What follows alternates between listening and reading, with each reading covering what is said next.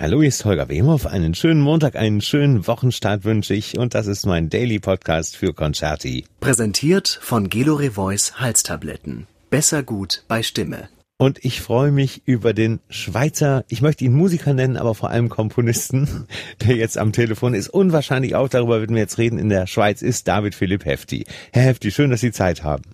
Ich danke Ihnen, ich grüße Sie. Ähm, Sie sind erst der zweite Komponist, mit dem ich reden darf in den letzten Wochen. ähm, ja, sehr schön. Ja, das freut, das freut mich auch. Das ist eine ganz andere Sicht mal auf die Dinge. Ähm, mit äh, Ihrem Kollegen Matthias Pinscher habe ich schon in New York gesprochen. Und jetzt sind Sie in der Schweiz hoffentlich bei der Familie. Ja, ich lebe äh, in der Schweiz, äh, bin jetzt in der Nähe äh, von Basel mhm. Äh, in meinem Haus, in meinem Atelier mhm. und ja, bin jetzt natürlich äh, dank dieses Virus eingesperrt.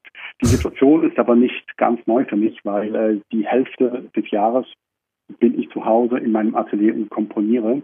Mhm. Nur die andere Hälfte des Jahres, das Reisen und das Treffen von äh, Treffen mit Musikern, mit Interpreten, mit Freunden, das fehlt natürlich jetzt ganz gewaltig. Ja, mehr als gewaltig, ähm, kann ich mir vorstellen. Immerhin haben Sie, um äh, mit diesem Punkt mal anzufangen, Ihre Familie um sich rum. ich habe meine Familie und ich darf es gar nicht zu laut ähm, in die Welt rausposaunen. Ich tue es natürlich trotzdem.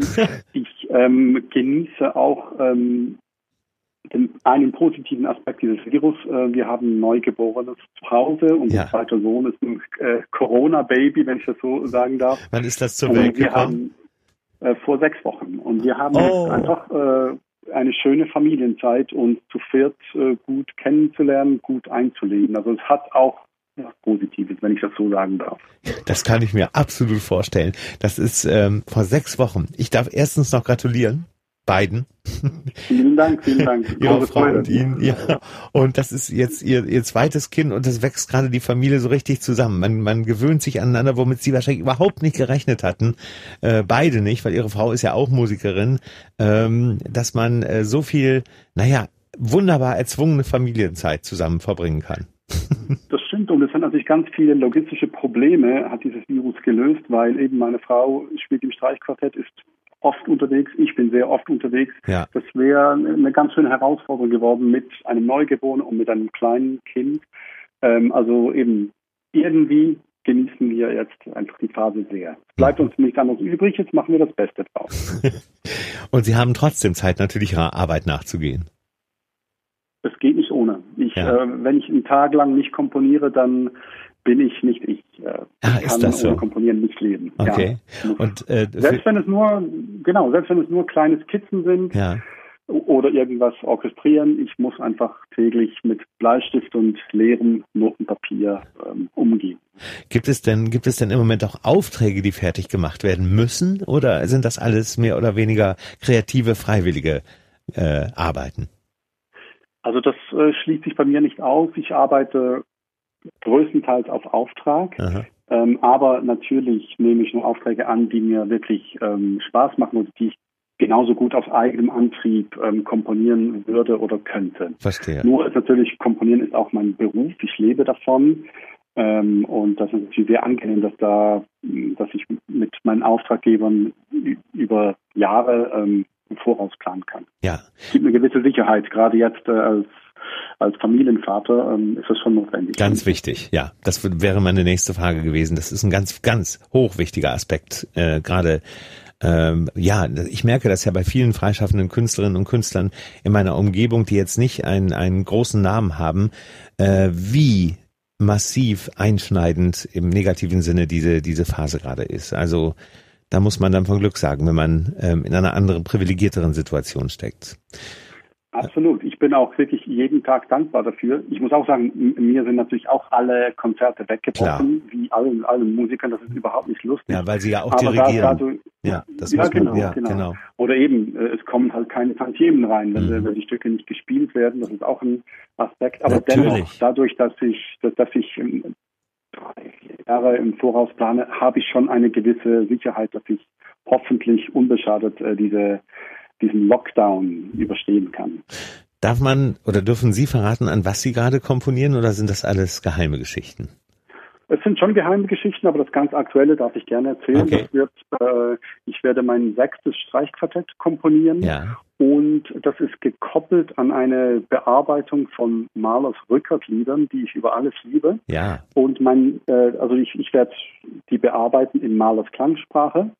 Ähm, und dann mein sechstes Streichquartett wird viersätzig sein und das wird dann mit den Rückertliedern verzahnt. Also das werden Intermezzi zu, zu Malers Liedern in meiner Klangsprache sein. Aha. Das mache ich eigentlich schon ganz oft. Ich liebe einfach die, das Hin- und Herspringen zwischen den Stilen. Da hat man zeitgenössische Klänge und dann wieder den schönen Maler und, und so weiter. Das, das mag ich sehr. Und ich habe eine ganz besondere Beziehung zu diesen Rückertliedern. Ich bin natürlich mit der Orchesterversion der Rückertlieder aufgewachsen ja. und ähm, ich liebe die einfach. Ja. Äh, kann es nicht besser sagen. Und es ist aber noch gar nicht so lange her, da habe ich dann die Klavierversion kennengelernt, ja.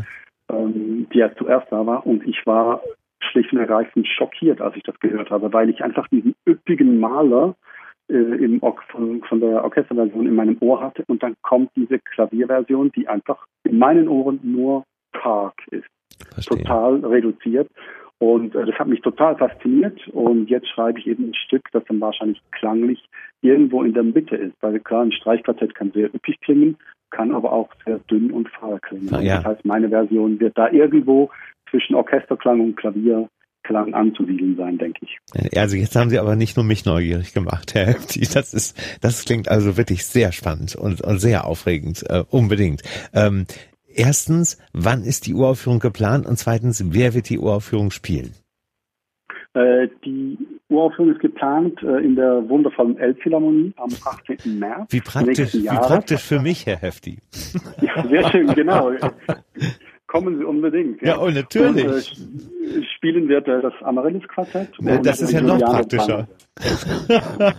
weil, das muss man aufklären in dem Zusammenhang, weil Ihre Frau ist Mitglied des Amaryllis-Quartetts ziemlich frisch da dabei genau. seit November des letzten Jahres. Ja. Genau, ja. Ich muss auch sagen, äh, nicht, dass man da denkt, äh, das ist äh, reine Vetternwirtschaft. Nein. Äh, ich arbeite schon sehr, sehr lange mit dem Amaryllis zusammen und, ja. habe, und, habe, deswegen natürlich äh, mitbekommen, dass sie eine neue Bratschistin suchen. Ja. Und klar, dann habe ich meine Frau ins Spiel gebracht. Ja. Nur, äh, das reicht nicht, wenn irgendein Komponist da eine Empfehlung ausspricht bei einem Streichquartett. Sie kennen das, da ist man verheiratet. Da ja. muss einfach alles stimmen. Also das Spielen, ganz besonders das Menschliche. Und einfach, man muss an einen Strang ziehen. Und dass das jetzt äh, so passt, mit dem von mir geliebten Amaryllis-Quartett und mit meiner Frau, das ist für mich äh, ja, ganz großes Glück. Ne? großes Glück. Ja, ja, ja, ganz toll. Richtiger, richtiger ähm, Segen vom Schicksal gerade. Ähm, und dann noch Juliane Banse, Herr Hefti, mit der ich übrigens zusammen studiert habe. Sehr schön, wunderbar. In München, aber ich bin auch in der Schweiz aufgewachsen ja, ne? und da ja. ist dann unser Bezug ist da. Ja. Ich finde es großartig, dass sie da dabei ist. Ja, finde ich, also das ist ja ein Traum, ein Traumkonzert. Also das äh, und vor allem wenn man über März nächsten Jahres spricht, da darf man, glaube ich, äh, durchaus äh, ohne auch, auch mit allem Realismus jetzt schon sagen, da ist definitiv äh, so viel Perspektive da, dass man da Mittel und Wege gefunden hat, dieses Konzert ohne Probleme auf die Bühne zu stellen. Äh, naja, also das, äh, das hoffe ich doch sehr, weil ich habe gerade, gestern war für mich ein schwieriger Tag. Gestern äh, wäre eigentlich die Uraufführung meines Bratschenkonzertes in Winterthur unter meiner Leitung über die Bühne gegangen. Das ist bitter. Und, ja. äh, äh das ist sehr bitter. Glücklicherweise habe ich bereits ein, äh, ein Verschiebungsdatum im Januar nächsten Jahres, am 29. Januar.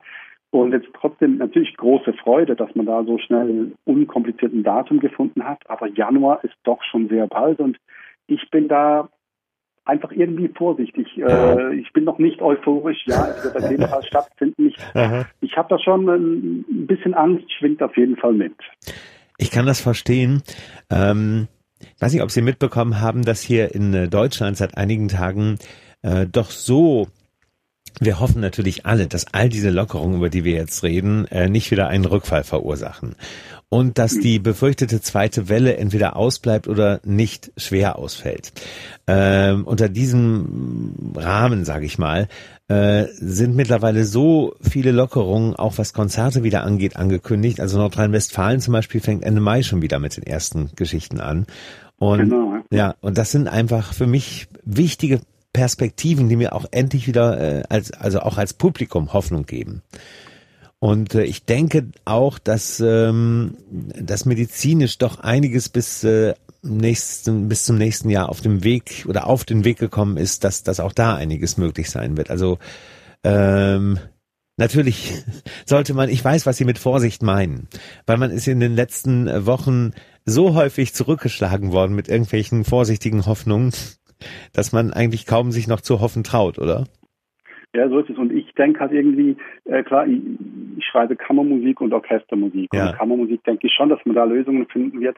Bei der Orchestermusik natürlich, das Publikum ist immer, da sind über 1000 Menschen im Saal. Ich denke halt für mich oder ich stelle mich darauf ein, dass das erst funktionieren wird, äh, wenn ein Impfstoff da ist. Und Ja. äh, das ist für mich dann schon eine grässliche Perspektive. Also ich hoffe, klar, die, die, die Forscher geben Vollgas, aber realistischerweise wird das noch eine, eine kleine Ewigkeit dauern.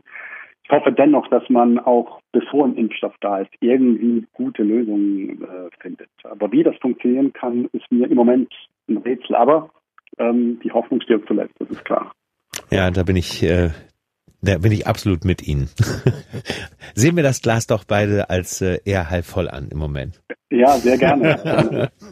ähm, darf ich noch fragen, ähm, klar, mit einem Neugeborenen so ein Tagesablauf, das wird sich wahrscheinlich alles um das Neugeborene drehen, oder? Oder zumindest 80 Prozent. Ja, genau. Also wir, wir sind in einer guten Lage, dass wir äh, eine, eine Nanny haben, die kümmert sich quasi um den äh, älteren Sohn, der ist zweieinhalb. Und dann äh, um das Baby kümmert sich dann meine Frau und ich äh, mehr oder weniger abwechslungsweise. Das heißt, es bleibt dank des Virus, muss man wieder mal sagen, eigentlich äh, ganz schön viel Zeit ähm, für, für meine künstlerische Tätigkeit. Also ich, Ja. ich kann, ich darf nicht klagen. Das hört sich sehr, sehr gut an. Dann hoffen wir, dass es genau so bleibt. Das hoffe ich mit Ihnen. Aber vor allem freue ich mich mit Ihnen über diesen Familienzuwachs und dass Sie diese, diesen großen, wie soll man das sagen? Das ist ja so ein, ein, ähm, ein Glücksrahmen, ein Glücksballon, der Sie gerade umgibt in dieser schwierigen Zeit. Und äh, stimmt, ja. da freue ich mich mit Ihnen sehr. Das möchte ich Ihnen nochmal deutlich mit auf den Weg geben. Und unser, unser Deal, Herr Hefti, ist äh, spätestens im nächsten März sehen wir uns in der Elbphilharmonie. Mit dem Amaryllis. Quartett, mit Frau Banse und Sie bitte auch. Sehr schön. Ja. Da freue ich mich drauf. Ich mich auch. Hat mich sehr gefreut. Ich danke Ihnen herzlich für die Zeit, die Sie hatten. Und grüßen Sie bitte Ihre Familie und bleiben Sie bitte, bitte gesund. Mache ich gerne und ich danke Ihnen sehr fürs Gespräch. Ich danke. Grüße in die Schweiz. Dankeschön. Tschüss. Tschüss.